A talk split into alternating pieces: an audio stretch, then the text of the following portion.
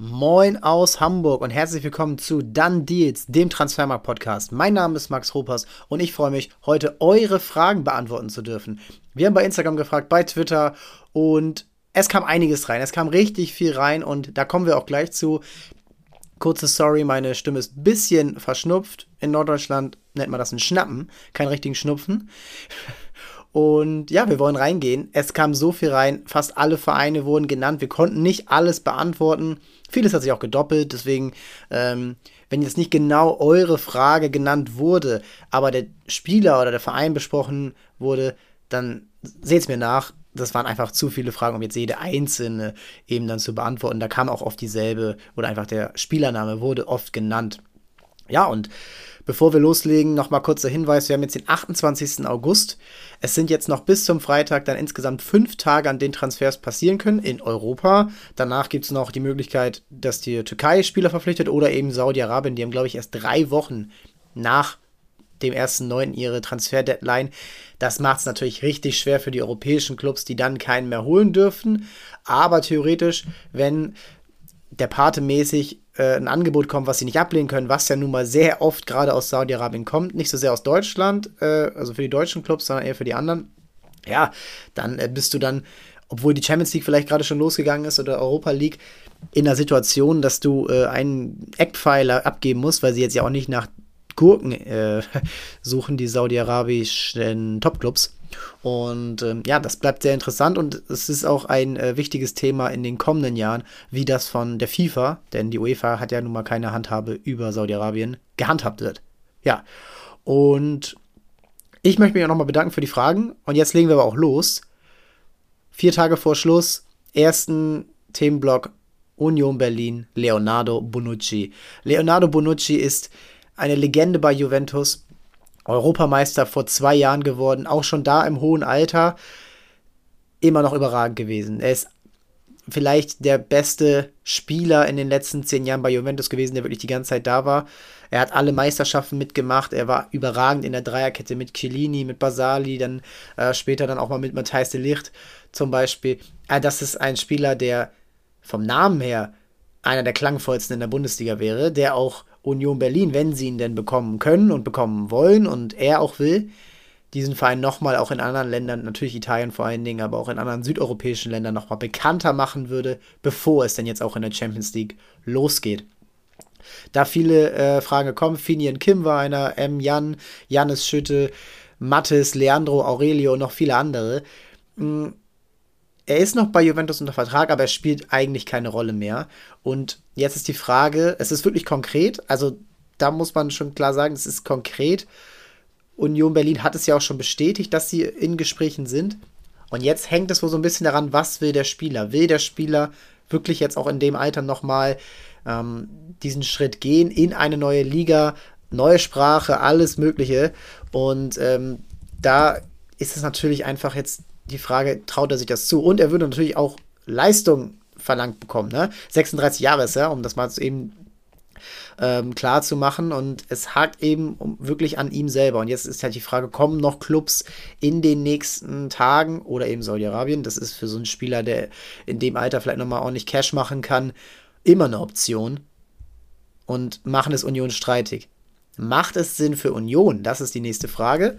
Und da würde ich sagen, ja, wenn sich der Spieler komplett drauf einlässt. Denn, was ich schon gesagt habe, Union Berlin hat keine Spieler dieses Kalibers. Auch nicht Gosens, das kann man nicht vergleichen mit Bonucci. Also jetzt nicht von der Leistungsfähigkeit, sondern einfach vom Standing, vom Prestige, äh, von, ja, von all den Errungenschaften, die er hat. Und er muss sich komplett drauf einlassen, sonst macht es keinen Sinn. So wie man das auch bei Isco vielleicht hatte im, äh, im Winter.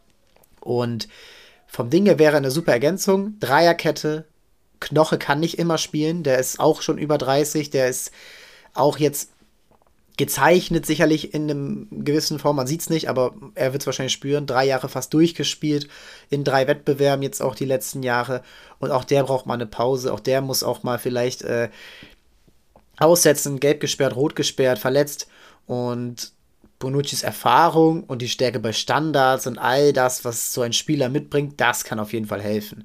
Das Alter ist auch nicht so schlimm auf der Position, da ist es nicht so wichtig, der Laufstärkste zu sein, weil du ja eben in der Dreierkette, die Union oft spielt, immer zwei neben dir hast. Und da haben sie mit Döki, da haben sie mit äh, Late Spieler, auch wenn äh, Döki jetzt verletzt ist, Jochbeinbruch natürlich sehr bitter, da haben sie Spieler, die ihn auch so ein bisschen absichern können. Und auch im Mittelfeld, Leiduni jetzt zum Beispiel, ne? Und auch ein Rani Kedira könnte theoretisch auch Dreikette spielen.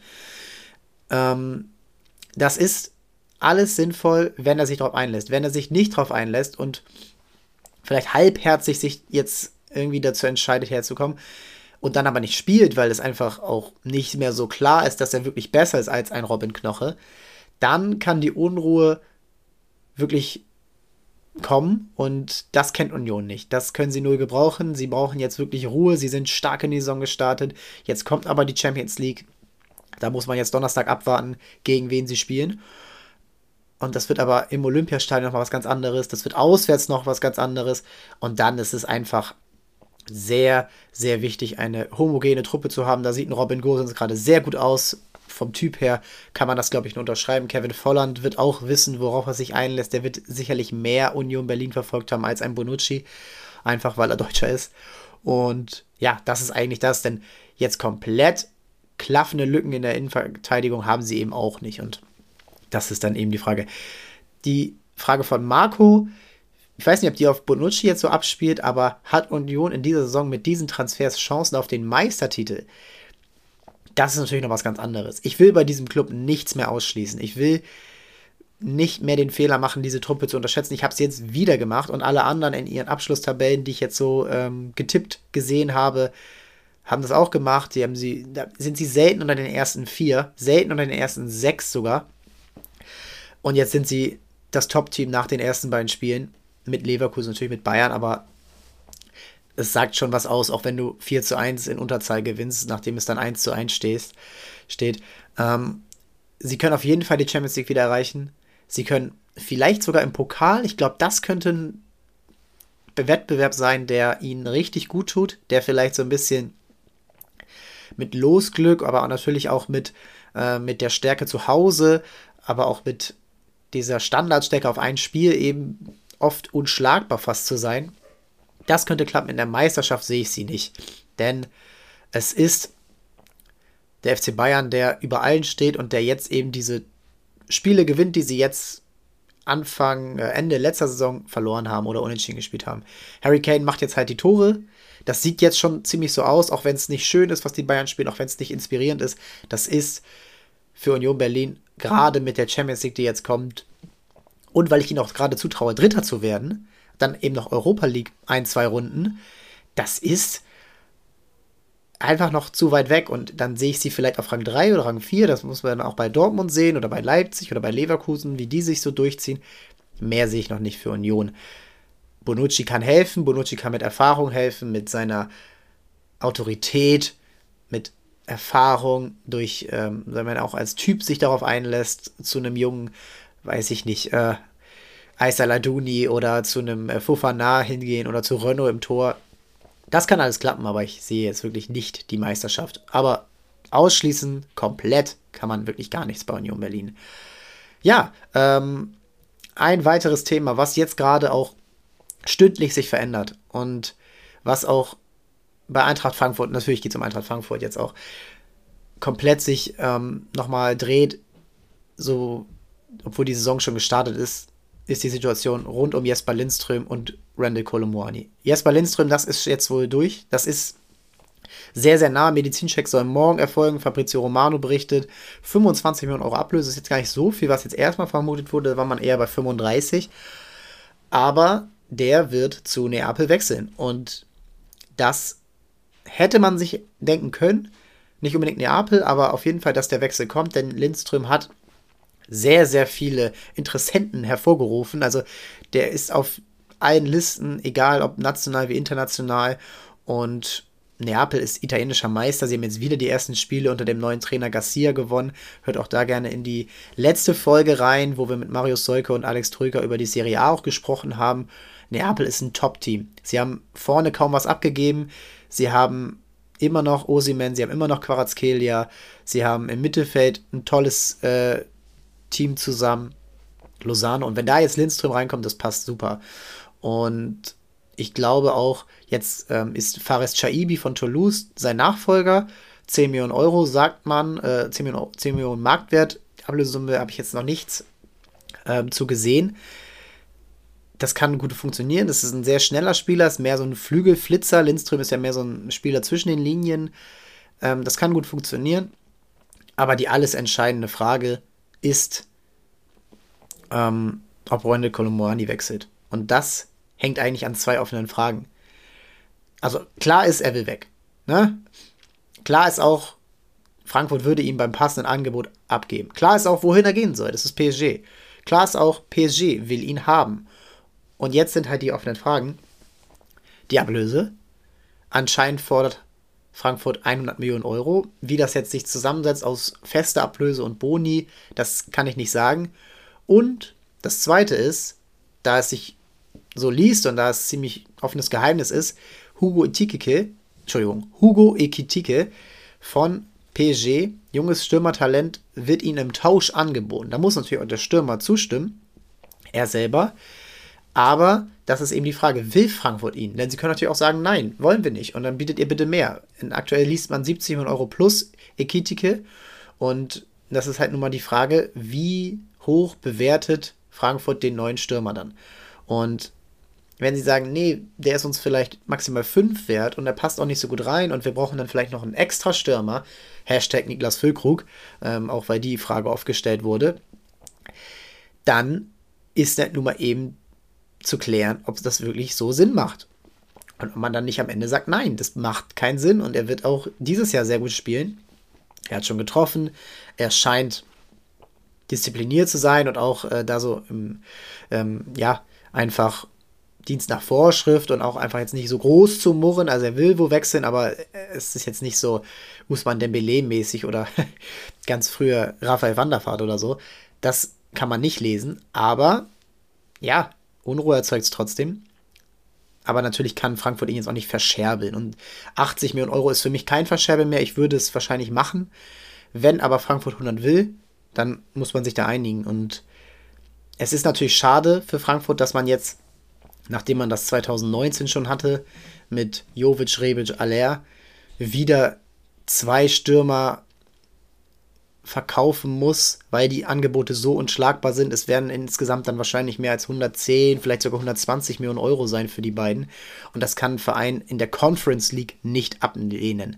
Das können sie nicht, auch wenn sie letztes Jahr Champions League gespielt haben, auch wenn sie die Europa League gewonnen haben, auch wenn sie vielleicht sogar in die Champions League kommen, was ich nicht glaube, ehrlicherweise das geht nicht. Kolomoani, er wird wohl wechseln, er wird bei PSG spielen, auch wenn ich mich frage, wo soll er bei PSG spielen? Natürlich kann das passen mit Dembele und Mbappé im Dreiersturm, aber da ist auch noch ein Ramos, da ist auch noch ein Asensio, da ist auch noch ein Kangen Lee, also da ist so viel Qualität da vorne, dass man auch da vielleicht sagen kann, es wäre vielleicht nicht der beste Karriereschritt für ihn. Seine Entscheidung, muss man sehen. Deswegen, ist es sehr, sehr spannend und die nächsten Tage werden natürlich dafür für Klarheit sorgen. Aber es ist schon beachtlich, wie schnell Frankfurt es geschafft hat, aus diesen beiden Spielern so viel rauszuholen, auf dem Platz, aber dann auch eben vom Geld her. Ähm, und das hätte wahrscheinlich vor einem Jahr keiner gedacht, dass diese beiden Spieler jetzt solche Summen hervorrufen. Niklas Füllkrug, weil wir gerade bei Werder sind, äh, bei Frankfurt sind und vielleicht Frankfurt der härteste, hartnäckigste Kandidat ist, um ihn zu holen, muss man jetzt auch über Werder sprechen. Da kamen sehr, sehr viele Fragen rein. Was ist denn jetzt mit Füllkrug? Geht er? Das wird man ja auch direkt, wenn man das Spiel beendet hat, gefragt, als er selber oder als Trainer oder als Mannschaftskollege. Drüber sprechen müssen wir. Denn Werder Bremen ist schlecht in die Saison gestartet. Pokal aus, dann 0 zu 4 gegen die Bayern. Da sah man zwischendurch ordentlich aus, nach vorne vor allen Dingen. Und jetzt eben bei Freiburg kurz vor Schluss verloren. Bitter, aber letztendlich auch folgerichtig, weil diese Mannschaft dann irgendwann nicht mehr das Niveau halten kann. Sie haben Probleme in der Dreierkette, sie haben Probleme auf der 6, sie haben aber auch Probleme komplett 90 Minuten auf höchstem möglichem Niveau zu spielen. Und jetzt könnte man sagen, wenn man für Niklas Füllkrug, sagen wir mal, 15 Millionen Euro noch bekommt, denn ich glaube, mehr ist es nicht. Also da darf man sich keine Illusion machen. Er ist ein super Stürmer, er ist aber auch jetzt schon bei 30, er ist nächstes Jahr vertragslos. Da geht es ja auch um die Verlängerung. Das ist ja super wichtig für Werder, ihn dann auch zu verlängern, weil sonst geht der nächste Jahr ablösefrei. Und da könnte man natürlich sagen, diese Ablöse kannst du in drei, vier Spieler stecken, die dir auf vielen Positionen weiterhelfen. Das ist jetzt aber kurz vor Ende der Transferperiode super schwer, da jetzt alles richtig zu machen. Balo Touré, das ist ein Spieler, der sehr konkret ist, links hinten. Aber sonst war es das auch mit konkreten Namen, mit konkreten Spielern, die diese Mannschaft jetzt auch schnell weiterhelfen, denn es ist super wichtig jetzt auch in den nächsten Spielen, da kommen die Aufsteiger, da ist super viel. Mainz ist, glaube ich, der nächste Gegner. Das ist auch schon so ein Duell, wo man ein Gradmesser hat. Das ist super wichtig und für mich sind Füllkrug und Duxch fast die einzigen, Pavlenka muss man dann auch nennen, die wirklich oberes Liganiveau haben. Die wirklich dir in jedem Spiel eine Leistung garantieren, mit der du sagen kannst, wegen ihm haben wir nicht verloren. Und das jetzt noch abzugeben, jetzt 28. August, 29. August, 1. September, das ist super hart. Auch wenn dann die Länderspielpause jetzt erstmal kommt und du hast den äh, Zeit hast, den einzustudieren, den neuen Spieler und alles zu klären. Ah, es ist sehr hart. Aus seiner Perspektive würde ich es fast lassen, denn er hat sich bei Werder in den Fokus gespielt. Er weiß, dass er Chancen bekommen wird. Das ist nun mal so, auch mit einem Bittenkurt, mit einem Duxch. Ähm, und wenn es jetzt nicht gerade Frankfurt ist, dann ist auch das schnell ein anderes Land, wo man dann nicht sagen kann, er ist Plug and Play, also er kommt da sofort rein und schießt die Tore. Das müsste man selbst bei Frankfurt hinterfragen. Schwierig, das zu klären, weil natürlich auch für ihn persönlich das Finanzielle sich da mal schlagartig ändern kann. Und das abzulehnen, das ist sehr, sehr schwer. Diese Profis, die nicht jetzt komplett ausgesorgt haben, Harry Kane, weiß ich nicht, Manuel Neuer, die müssen da Entscheidungen treffen, die wirklich ihr Leben verändern könnten oder zum Guten wie zum Schlechten finanziell. Und die EM ist super wichtig für ihn und ich glaube aber auch, dass er je mehr klar wird, dass es keine Alternativen auf der neuen gibt und je klarer auch wird, dass er, dass es alternativlos ist, ohne neuen zu spielen. Mit Harvards brauchen wir nicht mehr anfangen. Also es ist einfach nicht seine Position und, oder mit ganz früher Götze oder so. Nein. Er sollte jetzt die Entscheidung treffen, die wirklich für ihn das Richtige ist. Und er sollte nicht auf Teufel komm raus wechseln, aber er sollte auch nicht auf Teufel komm raus bei Werder bleiben, denn Werder muss ihm auch bieten können, stabilen Bundesliga-Fußball zu spielen. Wenn du dann nur noch rumkrebst, dann ist das schnell auch mal ähm, ein Grund für ein Formtief. Und das kann er sich natürlich überhaupt nicht erlauben. Die Frage ja, jetzt widersprechen wir fast schon so ein bisschen, weil ich sage auch, dass er natürlich einer ist, der fast selten Formtief hatte in den letzten zwei Jahren. Aber Abstiegskampf ist Abstiegskampf und da kann man sich schwer, sich schwer auch mental von frei machen. Bleibt abzuwarten. Aus Werder-Sicht würde ich fast sagen, behalt ihn, geh auf die Verlängerung, zahl ihm vielleicht ein bisschen zu viel und hab aber Planungssicherheit und, und es wird eh sehr, sehr schwer abzusteigen, so dumm das klingt. Und da musst du jetzt alles drauf setzen, 15er zu werden. Und vielleicht noch ein bisschen durch Leihgeschäfte jetzt auf den klaffenden Lücken nachlegen. Sehr, sehr schwer. Ich, mein Bauchgefühl sagt mir, er bleibt. Kommen wir zum letzten Gegner von Werder Bremen. Und das ist der SC Freiburg. Denn der SC Freiburg ist ein Team, was sehr, sehr zurückhaltend war bisher auf dem Transfermarkt. Sehr, sehr clever natürlich verkauft hat. Marc Flecken, Kevin Schade, hört da auch gerne nochmal in die Vorschau rein, die wir hier hatten mit Mario Rika und Tobias Kröger. Freiburg ist wieder super stabil. Sie haben einen super breiten Kader, sie haben eine super zweite Mannschaft gehabt letztes Jahr, die eigentlich in die zweite Liga aufgestiegen wäre, wenn es denn erlaubt wäre. Und sie haben nur Junior Adamu verpflichtet und Florian Müller, den zweiten Torhüter. Die kommen bisher aber gar nicht so zum Einsatz. Jetzt ist die Frage, wer kommt noch? Und da ist Alex Prass von Sturm Graz Mittelfeldspieler, österreichischer Mittelfeldspieler, 22 Jahre alt. Ein sehr, sehr konkreter Name. Da habe ich auch gerne nochmal äh, bei uns hier bei unseren österreichischen Kollegen nachgefragt, die auch sagen, der könnte da super reinpassen. Der könnte genau das sein, was Freiburgs Kader vielleicht noch fehlt. Ein dynamischer Achter, Linksfuß ist er, der auch im linken Mittelfeld spielen kann und so ein bisschen das verbindet, was Günther und Grifo für die Offensivkraft tun. Günther, der Mann für die Flanken, körperlich stark, schnell auf Außen, gute Flanken. Und Grifo eben der Mann fürs Kreative. Und das könnte eben ein Spieler, der jung ist, ein Spieler, der einen tollen linken Fuß hat, verbinden und dann eben vielleicht möglich machen, dass zum Beispiel ein Grifo von der Bank kommen kann, ähm, man auf 4-3-3 umstellt, dass man die starken Stürmer, die man hat, Adamo, wenn er dann wieder fit wird, Ritz-Doan auf rechts, in der Mitte Soloy oder eben Gregoritsch, die könnten dann alle vielleicht besser spielen. Im Mittelfeld hat man natürlich dann noch einen Eggestein, Höfler. Ähm, also, das könnte der Mannschaft sehr gut tun. Die Frage ist gerade, kommt der? Ähm, man war sich wohl schon, ja, man war schon in konkreten Gesprächen mit dem Verein. Jetzt ist gerade Lorient aus Frankreich anscheinend der Verein, der mehr bietet und vielleicht auch dann in der Pole Position ist. Muss man abwarten. Das wäre auf jeden Fall ein konkreter Name, der mir persönlich super in den Kram passt, wenn ich über Freiburg nachdenke, denn Freiburg ist sehr, sehr stabil und könnte aber vielleicht nochmal so einen Touch wild, äh, wilden Fußball vertragen, was eben Grifo ihnen bietet, was auch mal ein Doan bietet, aber da jetzt nochmal einen Jüngeren, der das auch vielleicht mal dreimal in sieben Tagen, wenn jetzt Europa League gespielt wird, abliefern kann.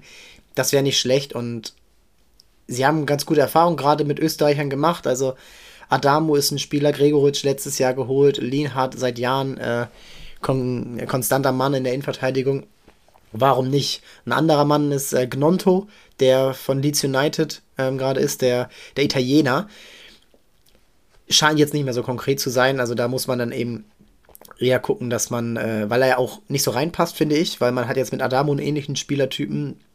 Man hat viele Stürmer jetzt schon verpflichtet.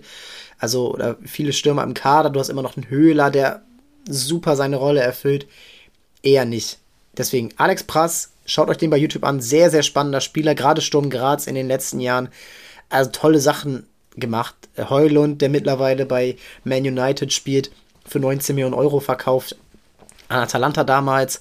Also ein Verein, der in Österreich richtig, richtig äh, aufgeholt hat und auch gerne mal RB Salzburg ärgert. Denn Alex Prass, der kommt ursprünglich aus der RB-Schule.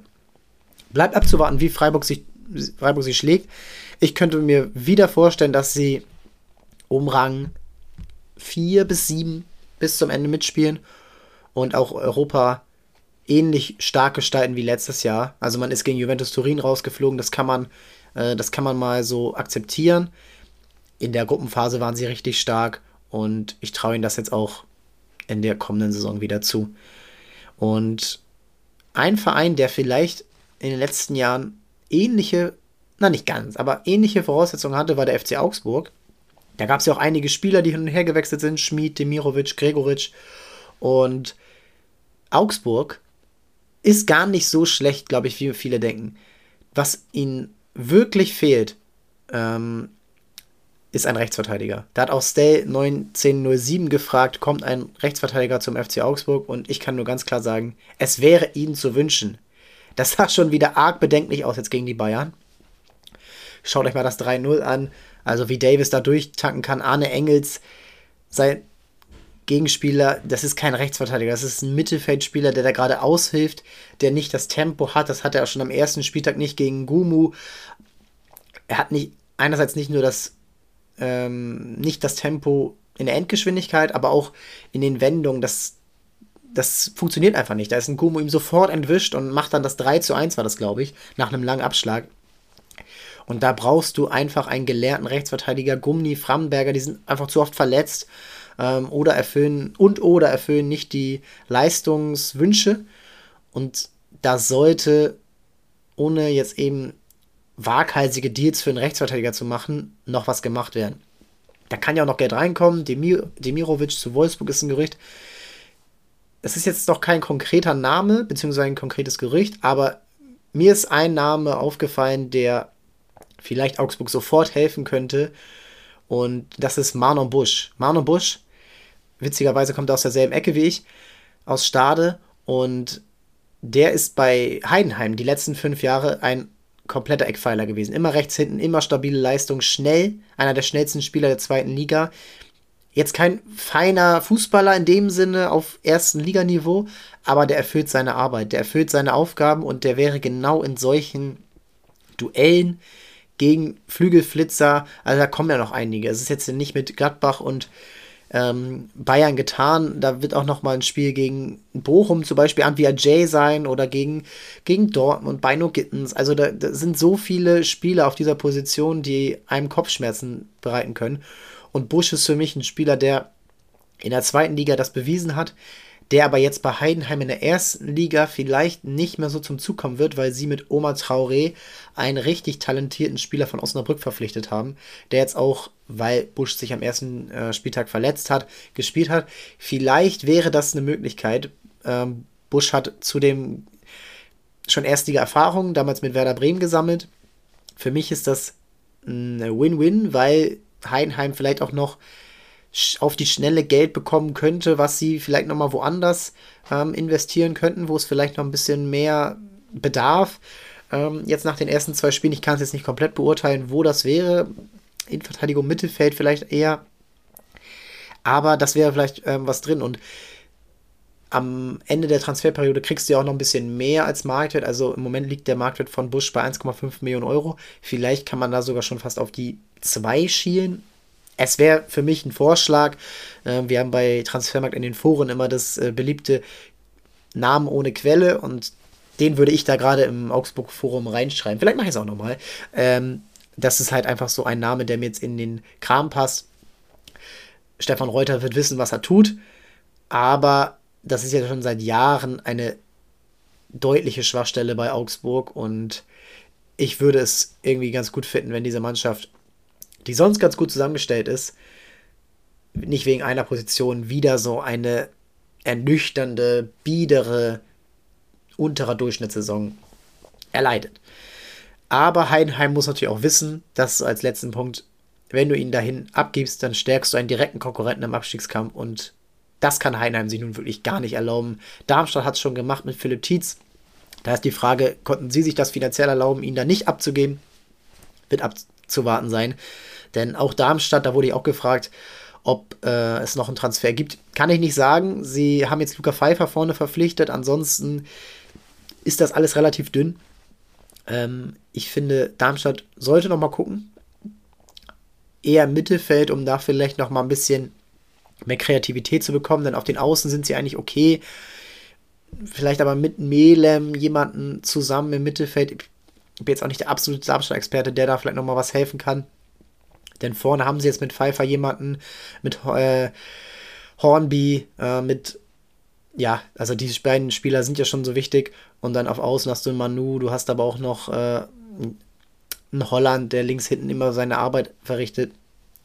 Eher zentral. Mal gucken. Das sind die beiden Aussteiger ähm, und eben Augsburg, die jetzt besprochen wurden alles Teams, die sich wirklich strecken müssen. Heidenheim hat für mich den besten Eindruck gemacht, jetzt gegen Hoffenheim, Augsburg vielleicht eher gegen Gladbach. Aber das zusammen mit Werder Bremen ja auch äh, sind für mich die vier Teams, die ja gerade zu Recht sehr weit unten stehen.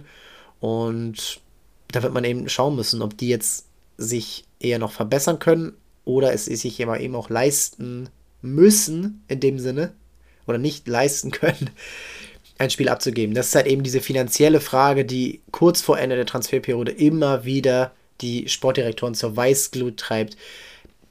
Ich glaube, für alle wäre es entspannter, wenn vor dem ersten Spieltag alle Transfers durchführen. Aber so ist es nicht äh, und so wird es wahrscheinlich auch nie sein, denn die Premier League hatte ja da mal vor ein paar Jahren einen Vorstoß gewagt, den sie dann nach einem oder zwei Jahren sofort wieder abgeschafft haben.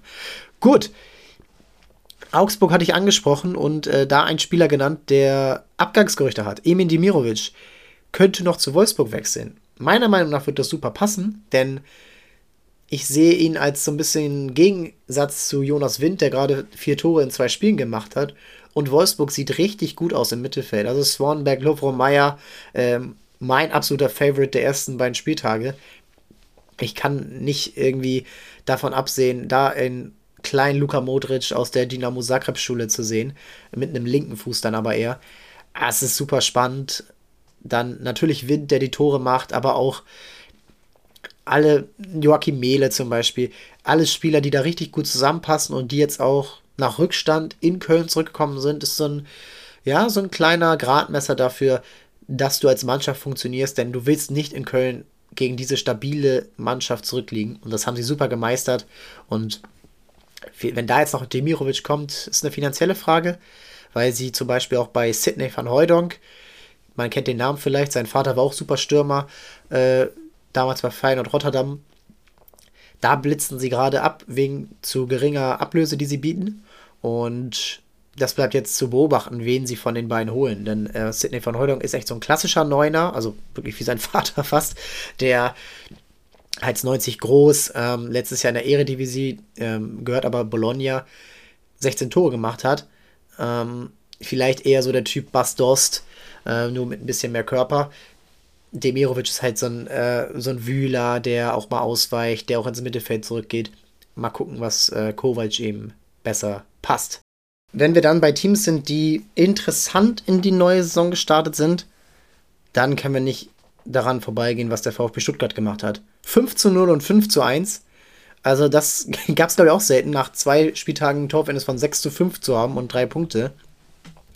Also da ist wieder so viel zusammengekommen, wo ich mir denke, Stuttgart, Stuttgart, Stuttgart, was macht ihr denn, was macht ihr denn? Denn Gehen wir mal zurück. Also wir haben die Saisonvorschau hier vor dem ersten Spieltag gemacht. Da war noch nicht klar das Ende um Mafopanos gehen.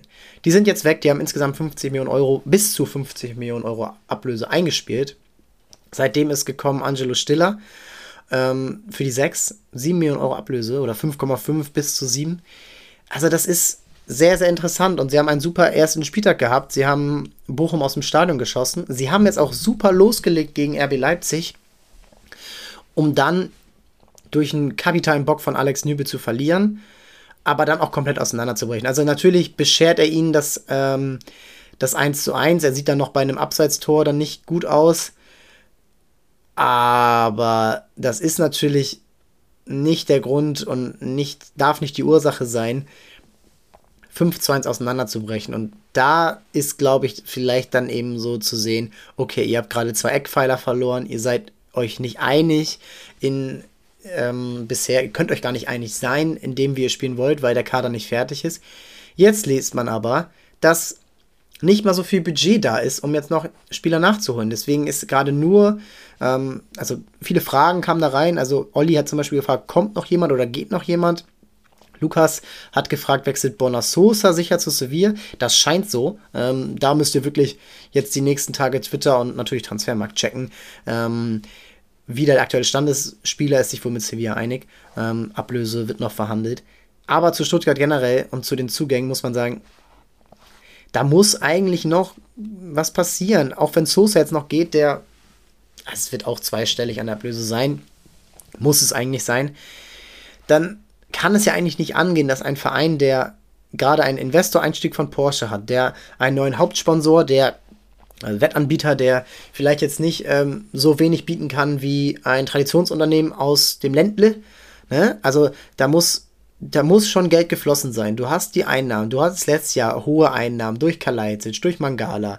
Ähm, du bist eigentlich wirklich ein stabiles Mittelfeldteam der Liga und da jetzt aus 50 Millionen Einnahmen wirklich nicht mehr rausholen zu können, als das, was man jetzt liest. Also Stiller plus Laie von Richards. Uff, da frage ich mich, was man so macht. Und ähm, ich habe auch im Forum nachgelesen, extra deswegen, und sehe dieselbe Frustration bei den Fans. Und ich glaube, dass Stuttgart trotzdem klarkommt. Ich glaube auch, dass sie nicht in Abstiegsgefahr wieder geraten werden, weil mir das stabil genug erscheint mit Höhnes als Trainer und mit Ito, mit mit im Mittelfeld, mit Milo, vorne mit Girassi, wenn der jetzt bleibt. Also so scheint es ja nun wirklich. Ähm, Alex Nübel jetzt bitte nicht über den Stab brechen. Das ist nun mal so. Also ein Atubolu sah zum Beispiel auch nicht gut aus beim ersten Spieltag in Freiburg. Hatte auch Glück, dass es ein Abseitstor war. Ähm, also da ruhig bleiben. Aber trotzdem, Stuttgart lässt meiner Meinung nach wieder was auf dem Tisch liegen, wenn sie jetzt nicht adäquat nachlegen.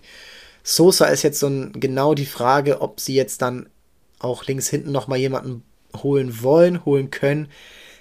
Derek Köhn ist jetzt, auch weil der auch äh, ein Spieler war, der ähm, ein paar Fragen hier hatte, das wäre für mich ideal, wenn du auch mal Dreierkette weiterspielen willst, weil der Spieler ist super schnell, er ist super athletisch und wenn man ihn jetzt am Wochenende gegen den HSV gesehen hat, er hat äh, Van der Bremt, der einer der besten Rechtsverteidiger der Liga auf dem Papier ist, komplett schwindelig gespielt. Das Einzige, was ihm gefehlt hat, war ja die Cleverness im Strafraum zu spielen, richtig zu schießen, nochmal drauf zu treten. Alles andere bringt er mit. Äh, super linken Fuß. Den dürftest du bei, weiß ich nicht, drei, vier Millionen Euro solltest du ihn eigentlich bekommen. Und Stuttgart muss aber jetzt nachlegen. Sie können jetzt nicht wieder einen Spieltag dann verplempern, weil der gerade weg ist und der gerade erst gekommen ist und dann noch nicht spielberechtigt ist. Stuttgart sollte sich jetzt wirklich mal raffen und ja, vielleicht, natürlich kann, ist hart. Also ich bin jetzt auch hart zu Stuttgart, weil ein Angebot wie für Endo kannst du nicht ablehnen. Mafropanos würde ich sagen, so ein Angebot kannst du auch mal schon im Juli bekommen und nicht erst nach dem ersten Spieltag oder rund um den ersten Spieltag. Bin ich nicht sicher, bin ich vielleicht auch nicht komplett, äh, da bin ich natürlich nicht drin im Thema bei Stuttgart vor Ort, aber das ist schon so oft jetzt bei Stuttgart passiert und natürlich ist es so, dass du vielleicht mehr Geld am Ende rausholst, am Ende der Transferperiode, aber du hast eben nicht die Planungssicherheit, habe ich jetzt auch schon oft gesagt. Ich hoffe für Stuttgart, dass da noch was kommt. Äh, ein konkreter Name, der auch gefragt wurde, zum Beispiel von Noah, ähm, ist Stiller die Lösung oder braucht es eben noch Ao Tanaka, der lange Thema war bei Stuttgart? Das scheint sich aber jetzt nun zu erledigen, denn Leeds United bietet Düsseldorf, dem Verein, wo er spielt, 5 Millionen Euro anscheinend. Und Stuttgart bietet dem Vernehmen nach nur 2,7. Und jetzt ist natürlich die Frage, will Tanaka von der zweiten deutschen in die zweite englische Liga? Aber da bin ich dann auch wieder dabei, wenn du ihn haben willst, dann musst du auch einem Verein, der in der zweiten Liga spielt, der einen Spieler hat, der bei der WM war, ähm, der auch da gut gespielt hat, den musst du vielleicht mal ein bisschen mehr bieten und ein bisschen, ja, dann auch einfach mal ein bisschen investieren. Obwohl ich sage, Tanaka, seine Position dürfte eigentlich nicht das Problem sein. Denn sie haben Milo, sie haben Jong jetzt von Freiburg, sie haben, sie haben ein Karazor auf der 6. Also da ist eigentlich nicht so krasser Bedarf wie wahrscheinlich dann in der Innenverteidigung, wenn du dich nicht komplett auf Sagadu und Anton verlassen willst. Ito natürlich super, ähm, der kann auch links spielen, aber sonst mal sehen. Stuttgart, ich hoffe, dass sie spannend sind für die Liga, das würde der Liga gut tun und nicht wieder auf Rang 13 bis 16 rumkrebsen. Krebsen ist das, das, was der FC Bayern gerade auf dem Feld macht, ist vielleicht ein bisschen hart, aber der FC Bayern 7 zu 1 Tore, 6 Punkte, 3 Tore vom 120 Millionen Euro Stürmer Harry Kane. Da wurde ich jetzt auch noch ein paar Mal gefragt, findest du die Summe gerechtfertigt oder findet ihr die Summe gerechtfertigt? Ja, ist schwer, aber ich glaube, anders hättest du ihn einfach nicht bekommen. Also es gibt keine Alternative auf dem Markt, eine re reelle. Und dann machst du das. Harry Kane ist für mich immer noch eine Spur über Kolomuani, eine Spur über auch Osimen. Äh, Osimen ist schon richtig stark, aber vielleicht passt Kane mit seiner Fähigkeit, auch Spieler einzusetzen, besser zu den Bayern. Da wird ein Sané, ein Coman, ein Gnabry, ein Musiala von profitieren. Deswegen ja, ist gerechtfertigt. Aber kommen wir zu den dringenderen, konkreteren, aktuelleren Themen. Was ist mit Pavard? Julia hat gefragt, Javi hat gefragt, ähm, was ist denn nun mit ihm? Und das ist ja so ein Ding bei Bayern, das jetzt schon häufiger mal vorgekommen ist, dass Spieler weg wollen, lange auch veräußert haben, dass sie weg wollen. Jerome Boateng war mal so ein Fall vor ein paar Jahren, aber dann nicht dürfen oder dann doch noch ein Riegel vorgeschoben wird, ach nee, wir brauchen dich doch. Ähm, das ist jetzt halt die Frage. Eigentlich kann ich mir nicht vorstellen, dass er noch bleibt. Er hat jetzt ja auch gestern gefehlt. Inter Mailand ist komplett konkret, ist der, ähm, ist der konkrete Verein, den man ja auch irgendwie braucht. braucht. Ähm, der, der es ist. Und da musst du natürlich noch jemanden holen, weil du kannst wahrscheinlich nicht nur in der Verteidigung mit Masraoui, Upamecano, Delicht, Kim und dann auf links Davis plus manchmal Guerrero, der vielleicht aber eher fürs Mittelfeld eingeplant ist, plan. Und da sind dann Spieler wie Chabola interessant, der früher unter Tuchel gespielt hat bei Chelsea. Sidia ist ein Name von Freiburg, glaube ich nicht, dass Freiburg das machen wird.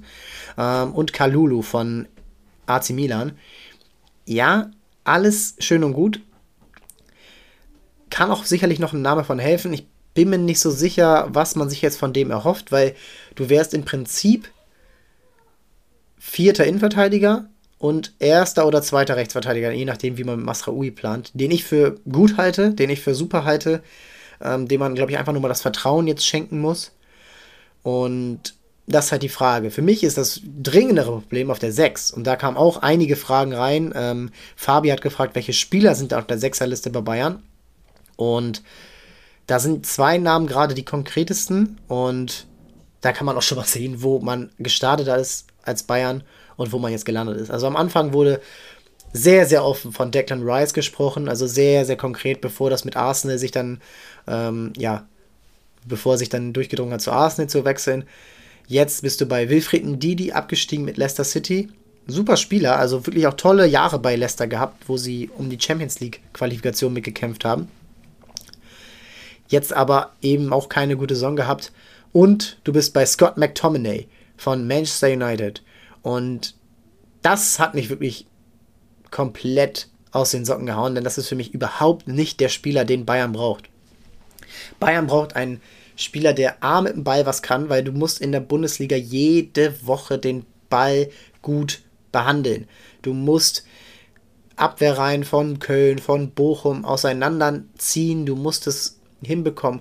Und da ist Scott McTominay bei allem Respekt nicht in Ansatz der Name. Und da würde ich sagen, dann mach mit Kimmich weiter. Das ist nicht seine beste Position, aber das, was Bayern braucht auf der 6, das kann er besser als McTominay. Und dann bin ich jetzt so ein bisschen ratlos, wen Bayern da noch holen will. Auch weil man sich jetzt so ein bisschen da die ganze Zeit intern wieder streitet, weil man hat ja Leimer gekauft, man hat Guerrero als eher Achter gekauft, aber du hast dann ja noch Goretzka und anscheinend sagt der äh, erfahrene Mann vom Tegernsee, dass man ja keinen Sechser mehr brauche.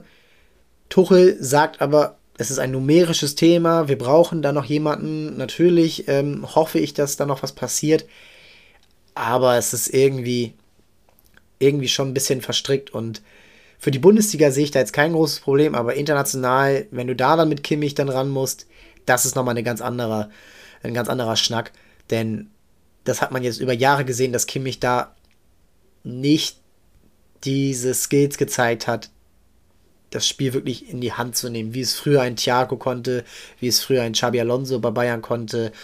Ähm, auch ein, natürlich Bastian Schweinsteiger, Toni Kroos dann mehr auf der Acht, also Philipp Lahm, alle Spieler, die das richtig in sich trugen, auch so ein Spiel zu lenken und auch ein bisschen vorauszuschauen. Und Kimmich, wenn ihm der Chipball weggenommen wird, den er dann gerne spielt, dann ist es halt relativ wenig und sie stehen sich oft auf den Füßen. Das hatten wir alles zu Genüge. Und ja, bleibt abzuwarten. Ich finde es krass, dass die Bayern jetzt auf so vielen Positionen so kurz vor Ende, kurz vor Deadline Day noch Bedarf haben. Denn auch im Tor, ja, Peretz, der ist jetzt fix, der ist für 5 Millionen Euro verpflichtet worden als Ersatztorhüter, so halboffiziell. Weiß ich nicht. Also ich bin kein Freund von Sven Ulreich. Ich bin, also jedenfalls nicht auf höchstem Level. Der wird in der Bundesliga, glaube ich, nicht viele Punkte kosten, aber auch da wieder Champions League. Dafür wurde ein Harry Kane geholt. Dafür wurde ein Min Jae Kim geholt. Da sehe ich es nicht. Und da sehe ich aber auch einen Peretz, den kann ich nicht einschätzen, aber den jetzt als Ersatztorhüter erstmal zu verpflichten, wirkt so, ja, bloß nicht den Ulreich demotivieren und dann durch die Hintertour es versuchen, weiß ich nicht. Und über allem steht natürlich Manuel Neuer, ob der nochmal fit wird. Ganz kurz zu Leverkusen, denn äh, Taylor, der ist fix. Ähm, das ist jetzt äh, klar geworden. Nochmal eine Verstärkung für die eh schon super starke Mannschaft. Äh, der liebe Stone 20.000, äh, ich kenne ihn sogar, Friedjof, vielen Dank für die Frage gefragt, sind sie jetzt Titelkandidat oder macht Leverkusen wieder Leverkusen-Sachen? Also bisher macht Leverkusen eben nicht Leverkusen-Sachen, denn sie haben Chaka verpflichtet, sie haben Grimaldo verpflichtet, sie haben Hofmann verpflichtet, sie spielen einen zielstrebigen, strukturierten Fußball, der nicht so sehr von der Klasse einzelner Spieler abhängt, sondern wirklich alle mit einbezieht. Ein Boniface vorne ist ein Gamechanger. Also für mich ist das kein schick Ersatz oder Backup. Für mich ist Boniface die klare Nummer 1, wenn Schick nicht auf einmal wieder seine kurze Prime entdeckt. Und äh, beide können natürlich auch irgendwie funktionieren, klar. Aber alles andere ist super. Und Gladbach hatte keine Chance. Und in der ersten Halbzeit hatte Leipzig eigentlich auch keine Chance. Und Leipzig chancenlos zu halten für eine Halbzeit schon, das ist schon überragend. Und Florian Wirtz ist in Topform. Du hast äh, Amiri jetzt auch wahrscheinlich abgegeben an Leeds United. Das dürfte in den nächsten Stunden wahrscheinlich fix werden. Also, ich bin sehr gespannt, wie die nächsten Wochen. Vierter Spieltag schon nach der Länderspielpause bei den Bayern. Ja, bei den Bayern. Ähm, das wird schon das erste Topspiel. Das wird schon vielleicht sogar schon ein kleiner Fingerzeig für beide Mannschaften. Mal schauen. Kommen wir zu der Mannschaft, die eigentlich den Bayern Konkurrenz sein will. Die größte Konkurrenz im letzten Jahr war. Die letzte Jahr hätte Meister werden müssen. Müssen. Und da waren sehr, sehr viele Fragen. Also wirklich alles wurde da gefragt. Ähm, sagen wir mal, die erste konkrete, generelle Frage, Luis Wedler fragt, denkt ihr, Dortmund wird noch aktiv? Ja oder nein? Mit Begründung. Ja gut, meine Begründung ist vielleicht nicht die Begründung von Sebastian Kehl. Und meine Begründung wär, wäre für Nein, dass man eigentlich alles im Kader hat, was man braucht. Außer vielleicht im Mittelfeld wo du dich aber durch Transfers, die du jetzt im Sommer schon gemacht hast, komplett festgelegt hast. Und so bin ich dann eigentlich ein bisschen ratlos. Die ersten beiden Spiele waren schlecht. Also das 1 gegen Köln war eigentlich vielleicht auch eine Niederlage an einem anderen Tag. Und auch in Bochum brauchst du dich nicht beschweren, wenn du auf einmal zwei Gegentore bekommst. Klar kannst du auch gewinnen, aber gut, das ist jetzt ja egal. Also das sollte für Bochum, äh, oder sollte, da sollte Bochum kein Gradmesser sein. Sie haben letztes Jahr genau die gleichen Spiele gefühlt gehabt. Zu Hause dieses Schwertun gegen Mainz am letzten Spieltag, in Bochum, dieser Freitagabend, wo man dann auch Schiedsrichterprobleme hatte, aber auch sonst keine dauerhaften Lösungen hatte, mit denen man sich fünf, sechs, sieben Torchancen in der Halbzeit mal ähm, erarbeitet. Und das war jetzt wieder so. Und jetzt Stürmer zu verpflichten, bringt für mich überhaupt nichts. Also ich habe oft Sancho gelesen, also Sancho ist ein Außenstürmer, aber dann auch, ja, Josef Pausen, das war ja sehr konkret, verstehe ich gar nicht. Lukaku, also da, also ich mache jetzt mal eben kurz hier live einen Quellencheck. Also, weil das erschließt sich mir aus so vielen äh, Ebenen nicht, dass, ähm, ja, Corriere dello Sport, da, äh, da kommt viel bei rum, aber auch viel Unsinn, sagen wir es mal so zurück zum Thema. Dortmund braucht keinen Stürmer. Also jetzt einen Stürmer zu verpflichten, wäre wirklich wie einen Arm zu vergipsen, wenn der Patient über Schmerzen in der Brust klagt. Und die Brust, das Herzstück, der Motor, der stottert. Im Mittelfeld passiert kein kreativer Spielaufbau. Chan läuft oft alles zu. Sabitzer, Metscher, die sind natürlich auch neu, die müssen sich erstmal finden. Das läuft nicht rund. Brand spielt auf links außen, wo er aus meiner Sicht verschenkt ist. Der hat im Zentrum seine Top-Phase gehabt im letzten Jahr. Da spielt aber jetzt nun Chan, Metscher, Reus oder Sabitzer. Äh, Chan kannst du aber auch nicht rausnehmen, weil er jetzt ja nun Kapitän ist und du dich komplett auf ihn committed hast. Du hast auf Edson Alvarez verzichtet, mit dem du dich komplett geeinigt hattest. Du hattest dich mit dem Club geeinigt. Sven Mislint hat, hat sich ja auch dazu geäußert. Das war alles klar. Und auf einmal sagt Terzic, nee, hier, der Emre, der macht das jetzt. Und auch ich habe gesagt, äh, kann man auch nachhören, das kann ein super Move sein, Emre Can zum Kapitän zu machen in vielleicht der besten Phase seiner Karriere. Und ähm, jetzt aber auch kann das natürlich auch ein Problem werden, weil Chan wieder so spielt, wie Chan früher gespielt hat. Kein Hilfe, keine Hilfe im Spielaufbau und so ein bisschen kannibalisieren sie sich gegenseitig. Mit Sabitzer, der für mich noch einen guten Eindruck macht. Ein Matcher, der noch gar nicht drin ist, der ein bisschen hölzern wirkt gerade. Das will ich ihm jetzt überhaupt nicht als. Also, das ist, er ist nicht immer hölzern, er ist einfach. Das wirkt alles gerade noch so. Und vielleicht ist er nicht der Spieler, den Dortmund wirklich gebraucht hätte. Denn Dortmund lächzt gerade nach einem kreativen Spieler.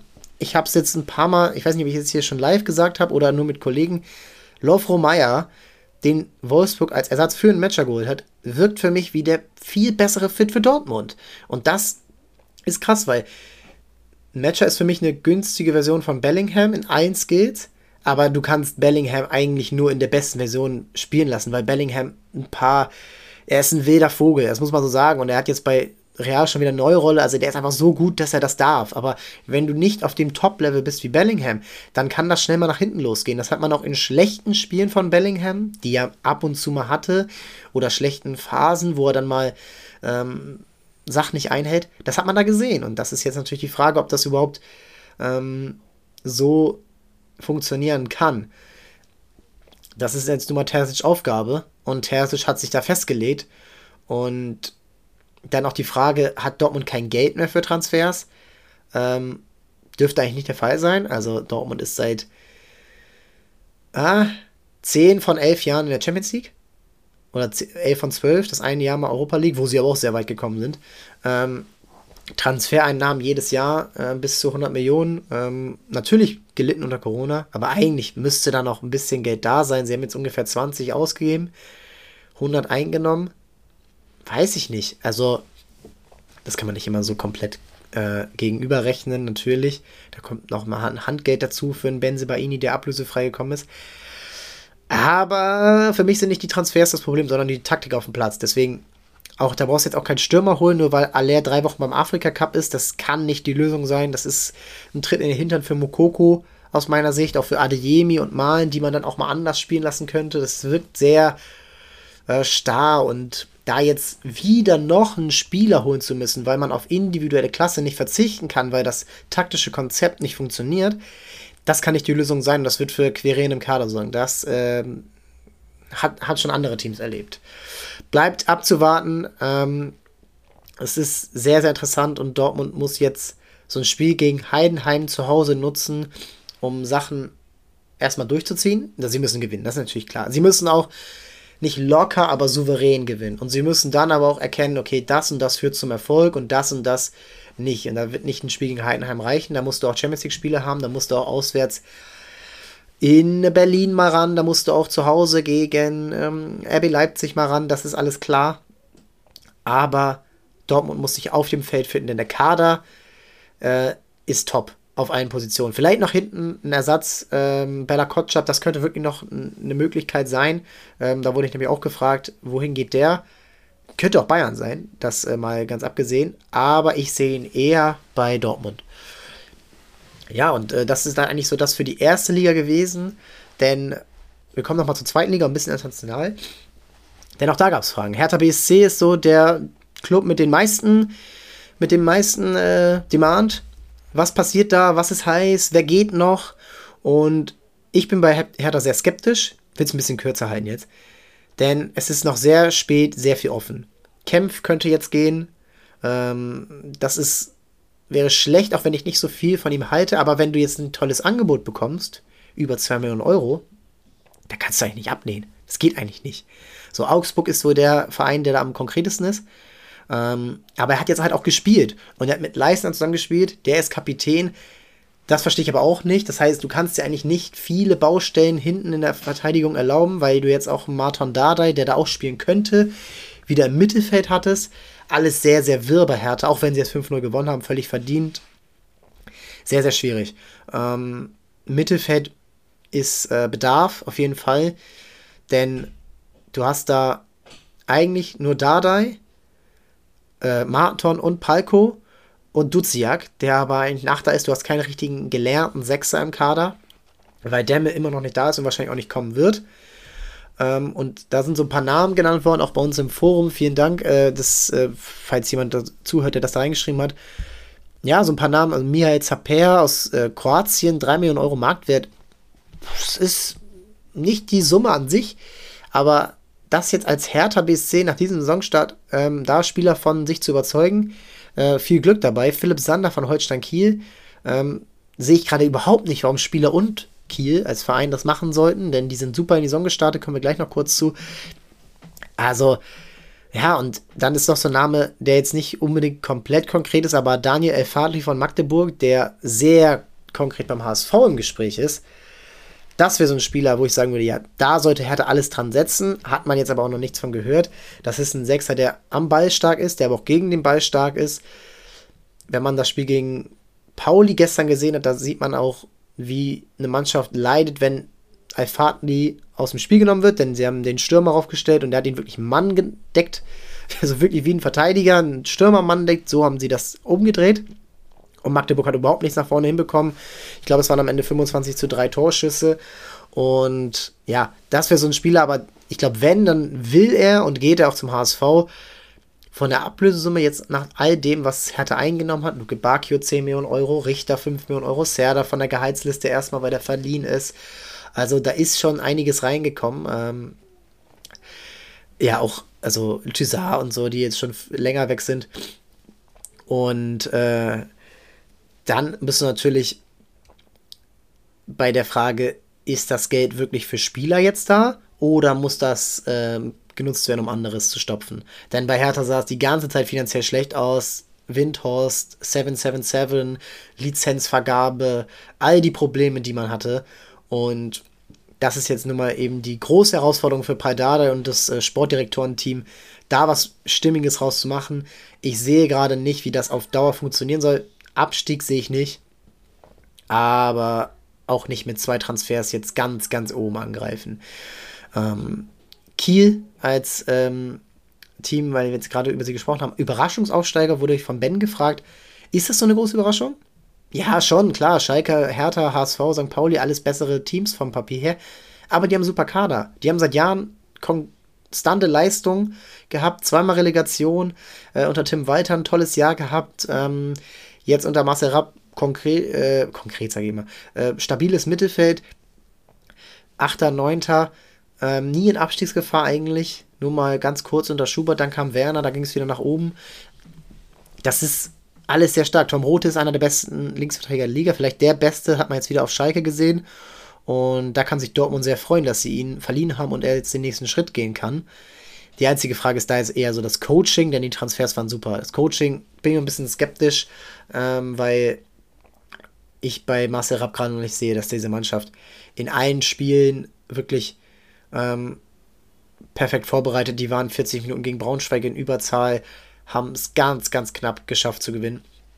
Mal sehen. Aber ähm, die Transfers waren super. Also Maschino, also unter anderem natürlich ähm, der Spieler, der aus Osnabrück na, dahin gewechselt ist. Ich bin gerade, das sind zu viele Namen gerade. Auf jeden Fall, das ist eine Mannschaft, die sehr, sehr, sehr stabil wirkt und äh, auch ganz oben mitspielen kann.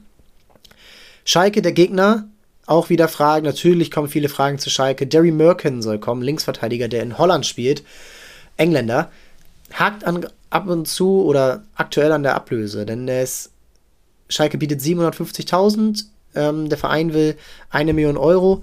Lass uns ganz, äh, wir gucken natürlich noch mal ganz kurz, um euch zu sagen, sorry für den kleinen Patzer, äh, wo er gerade spielt. Es sind einfach so viele Vereine gerade. Also wirklich, wer bei Volendam ist es, Eredivisie, ähm, Volendam. Es sind so viele Vereine und wer bei Transfermarkt arbeitet, der wird äh, nicht über Reizüberflutung äh, hinwegkommen in diesen Tagen. Sehr, sehr spannend. Also, was da alles dann auch nicht nur auf der Seite, sondern auch in den Chats passiert. Alles sehr interessant. Ähm, der Spieler wäre super, denn ist ein Linksverteidiger, der Tempo hat, der aber auch mal in die Mitte ziehen kann, also jetzt nicht nur reiner Flankenläufer ist, wie es vielleicht ein Ovejan eher macht. Und der wurde jetzt verletzt ausgewechselt und da ist Bedarf, natürlich, jetzt kurzfristig. Aber dauerhaft muss ich da auch vielleicht ähnlich wie bei Kiel, nur auf einem anderen Dringlichkeitslevel, die Trainerfrage stellen. Denn die Spieler, die verpflichtet wurden, sind nicht schlecht. Baumgartel, Scheinberg, ähm, Marius Müller im Tor natürlich, der super Uedraogo hochgezogen und kriegt jetzt ja auch anscheinend dauerhaft das Vertrauen. Also besser spät als nie. Und das ist dann eben die Frage, ob man dann sich das erlauben kann, mit, mit äh, Seguin zu spielen, mit, äh, mit Tempelmann oder muss man nicht doch eher ein bisschen kreativer sein und von dieser Manndeckung wegkommen. Das zu Schalke. Ähm, mehr kann ich da aktuell auch nicht zu sagen, denn die Transfers scheinen weitestgehend durch zu sein.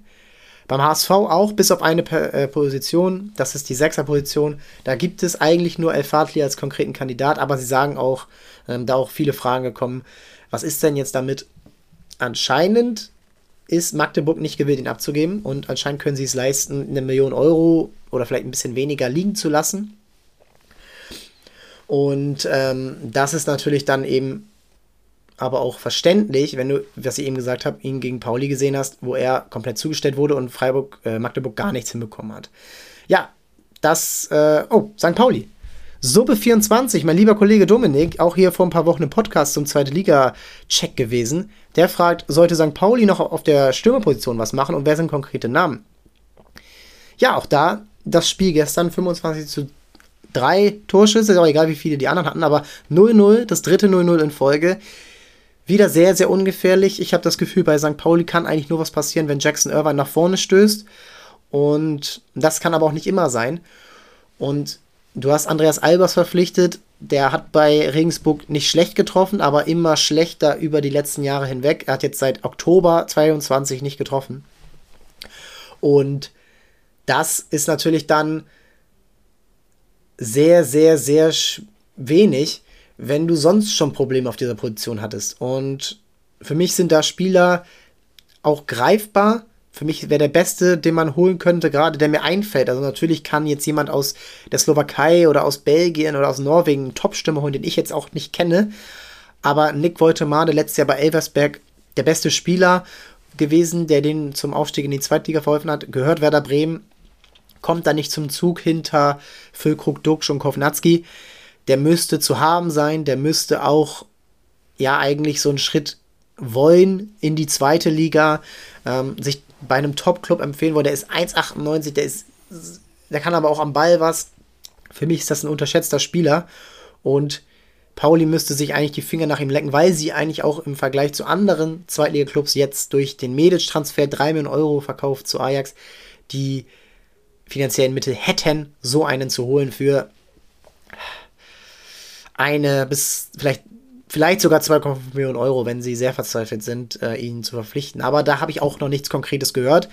Ähm, ich habe meinen lieben Kollegen Rupert Farbig gefragt, der beim Abendblatt sehr nah dran ist für St. Pauli und auch da hört man nichts raus. Nur wenn es wirklich passt. Die Frage, ob man sich das erlauben kann, denn St. Pauli ist auf allen anderen Positionen aus meiner Sicht aufstiegsreif. Schwierig.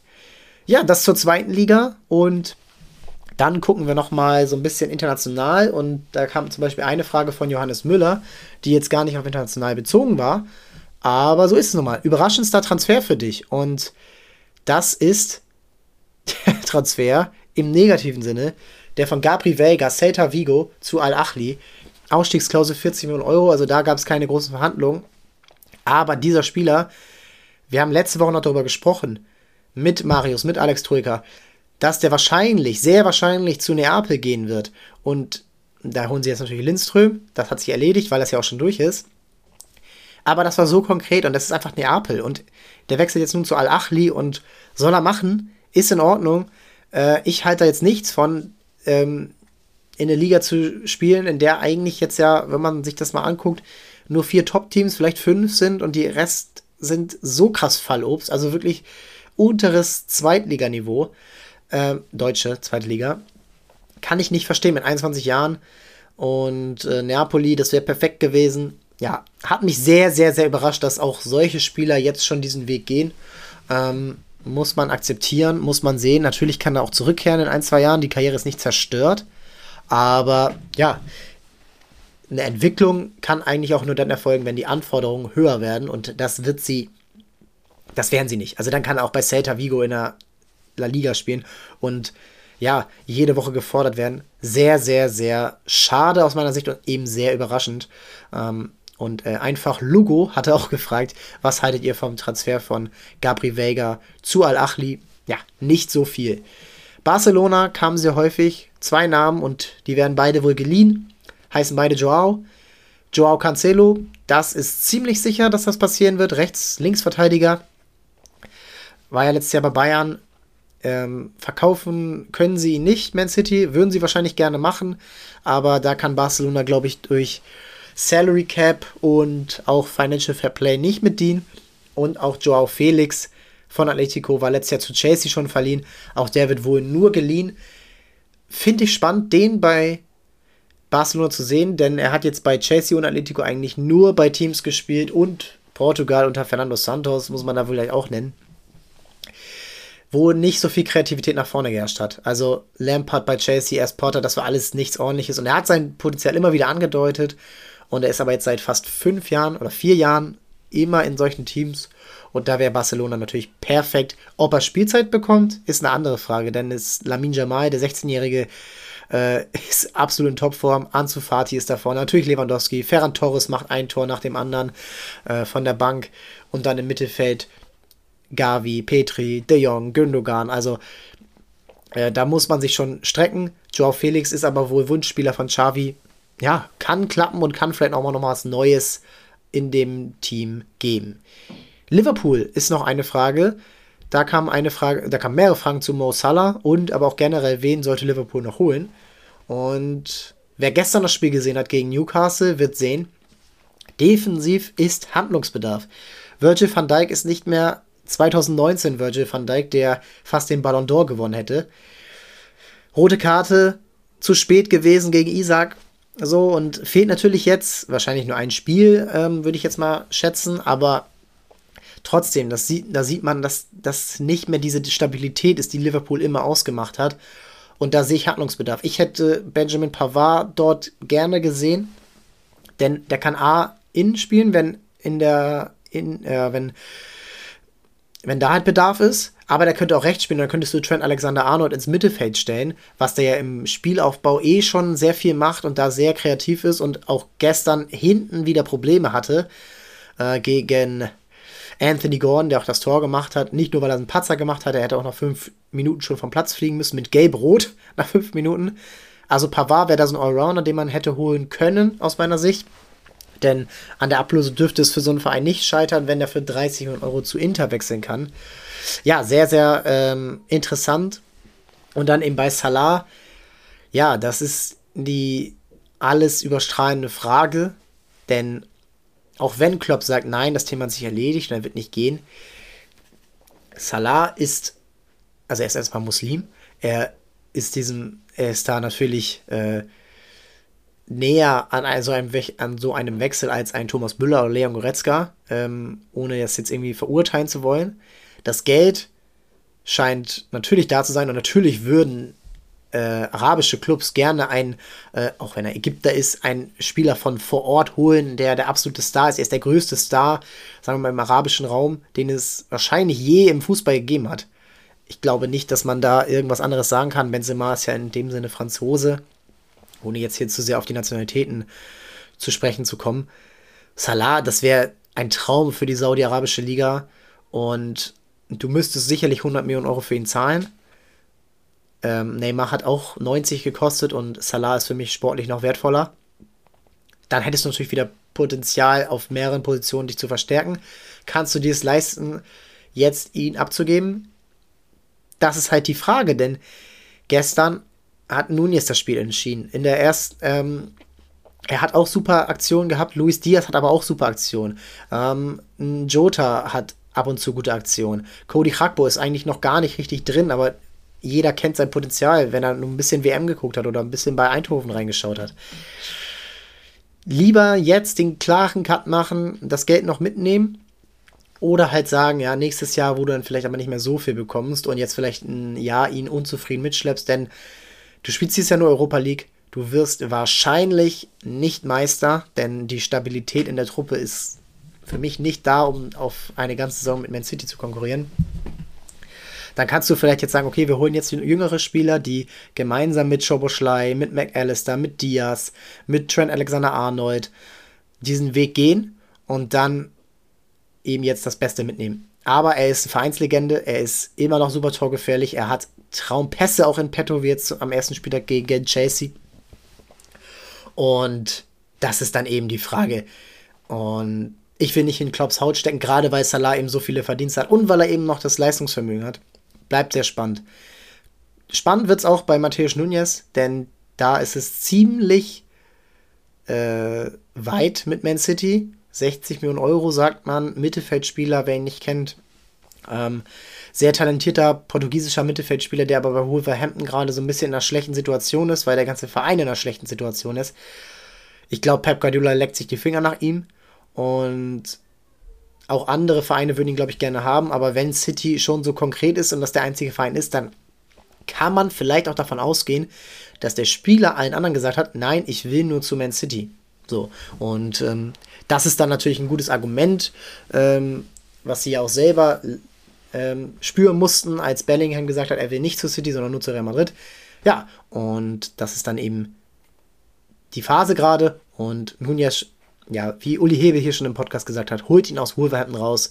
Das wird dann nichts mehr für ihn, denn da wird er nicht äh, glücklich werden. Frage zu Kylian Mbappé, Real Madrid. Nein, da gerne letzte Woche reinhören. Das wird dieses Jahr nichts mehr. Wenn, dann ähm, müssen wir uns alle hinterfragen. Und er sich selbst auch, weil das ist alles zu widersprüchlich. Kurzes Segment noch zur Türkei. Denn wir haben da sehr viele Fragen bekommen und da wollen wir dann auch mal drauf eingehen. Wir haben ja ähm, auch eine große türkische Seite, also wer das nicht weiß ähm, und türkisch spricht und äh, gerne die News aus der Super League liest, äh, transfermarkt.com.tr eingeben und da habt ihr alles in eurer Landessprache, auch bei Instagram, äh, großer Account über eine Million Follower. Und da kamen einige Fragen, natürlich wie immer zu den großen Clubs. Ähm, das ist nun mal einfach so. Eine Frage von Josh war, warum bekommt Galatasaray so günstig Spieler? Ja, da mal die Frage, sind die denn so günstig? Wilfried Sahar und Tete, die waren ablösefrei, Donetsk bzw. Crystal Palace. Da muss ein Handgeld meistens kommen. Ähm, Sahar, der wird kein, äh, der wird nicht nur ein paar Pfennig verdient haben in England. Tete, das kann ich jetzt nicht so beurteilen, aber da kommt ein Handgeld dazu, da kommt ein hohes Grundgehalt dazu. Icardi, 10 Millionen Euro Ablöse ähm, der jetzt letztes Jahr schon dort gespielt hat. Das heißt, da war schon eine Leihgebühr, glaube ich, dabei. Und ähm, sein Marktwert liegt zwar noch bei 19 Millionen Euro, aber ich glaube, auch weil Icardi nicht immer der pflegeleichteste Typ war in den letzten Jahren, ähm, dass es da nicht so viel, ähm, nicht so viel Konkurrenz gab. Und dann kann man natürlich sagen, gut, guter Deal für Galatasaray und ich glaube auch, dass er da wieder gut funktionieren kann. Hat jetzt auch in zum Beispiel drei Champions League-Spielen, äh, Quali-Spielen schon zwei Tore und eine Vorlage gemacht, in zwei Super League-Spielen zwei Tore gemacht. Also, das ist ein super Deal und aber warum es jetzt genau 10 Millionen Euro Ablöse sind, das weiß ich nicht. Angelino noch, der ehemalige Leipziger und Hoffenheim, 1,5 Millionen Euro Leihgebühr. Ja, ähm, das, also von Leipzig ist das ja.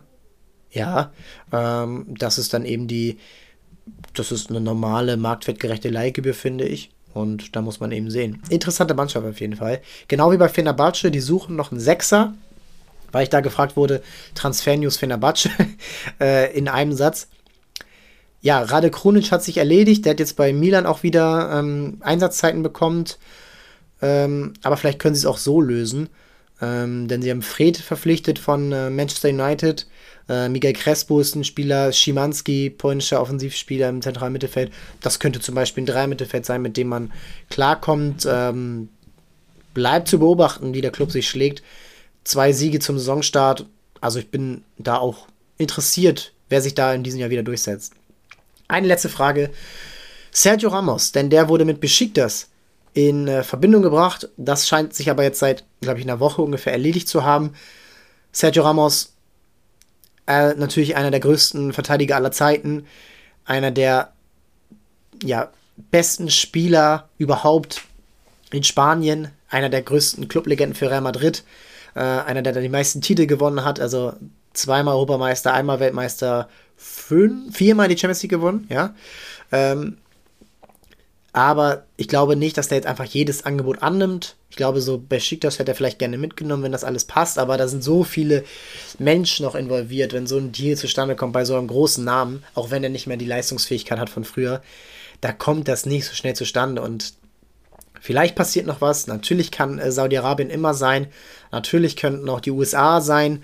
Ähm, vielleicht dann aber auch erst in der nächsten Saison. Ja, äh, vielleicht guckt er auch, wo noch Bedarf ist bei einem Top-Club. Sevilla als Rückkehr in seine Heimat, alles möglich. Ähm, das bleibt einfach, das bleibt einfach abzuwarten, aber Sergio Ramos, ich glaube auch, wenn er jetzt seine Karriere beendet, natürlich wird dann ein bisschen äh, getrauert, aber in erster Linie wird man sagen, wow, was für eine Karriere, was für ein Leader, was für ein Spieler, trotz all der roten Karten, äh, was für eine, eine, ja, Winning Player. Also ein Spieler, über den man, glaube ich, noch nicht genug geredet hat, auch wenn viele über ihn reden. Nicht ganz Paolo Maldini-Niveau, wenn irgendjemand sagt, das ist der Beste aller Zeiten, dann muss ich immer ein bisschen schlucken. Aber danach kommt dann auch über die Dauer einer ganzen Karriere nicht mehr so viel. So, das war's jetzt aber. Stunde 15 haben wir fast geredet hier, alles in allem. Ich kann mich nur bedanken für die ganzen Fragen. Am Samstag, also nach dem Deadline Day, sind wir hier wieder für euch da mit einem Gast, will ich noch nicht verraten. Aber das äh, ist natürlich dann die Rückschau auf den Deadline Day. Wir haben jetzt natürlich ähm, diese Folge. Ihr hört gerne in die alten Folgen rein. Checkt transfermarkt.de, checkt die App. Also da findet ihr dasselbe.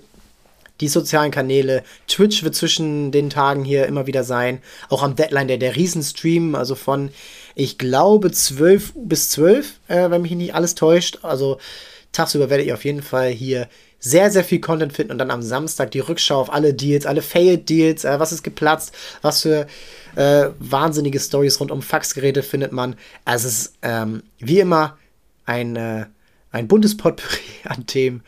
Ja, und ähm, wenn ihr Feedback zur Folge habt, schreibt uns. Äh, schreibt hier bei, schreibt bei Spotify in die Kommentare, schreibt bei Twitter, bei Instagram. Meine Kanäle sind auch verlinkt. Äh, E-Mail ist verlinkt in den äh, Show Notes. Und ja, denkt an die Umfrage, die wir in der letzten Folge schon verlinkt hatten und jetzt auch nochmal verlinken werden, wo ihr beantworten könnt, ähm, wie ihr Transfermarkt den Dundeals Podcast hört, wie oft, äh, was findet ihr am besten, äh, all, all solche Themen. Ähm, anonym natürlich, ähm, da helft ihr uns sehr mit ähm, den Podcast noch besser zu machen. So, nun aber vielen Dank und ciao, ciao.